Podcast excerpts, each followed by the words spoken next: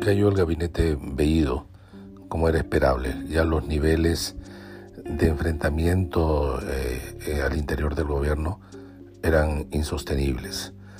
Eh, no solamente sale Guido Bellido, hombre fuerte del serronismo, sino que es sustituido por una mujer que había tenido un desempeño bastante aceptable en el Congreso anterior y que pertenece a un sector de la izquierda pues mucho más moderado, ¿no? Y estuvo en el Frente Amplio.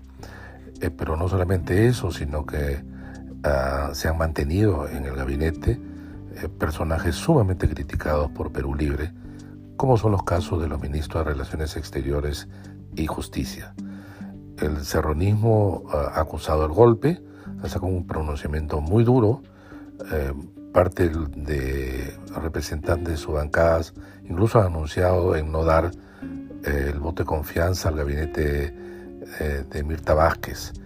Y quizá aquello que era un temor de parte de Pedro Castillo, es decir, tener a Perú Libre en el otro lado, en la vereda de enfrente de opositor, lo podría llevar a un aislamiento.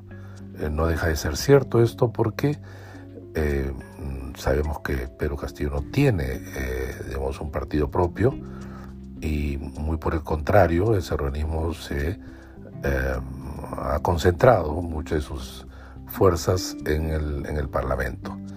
En todo caso, este gabinete está mucho más alineado en lo que aparentemente desea el presidente Castillo y quizá algunas bancadas entiendan que eh, pueden llevar una relación eh, mucho más fluida que con eh, un personaje con Guido Bellido que polarizó en tan poco tiempo eh, todo lo que pudo.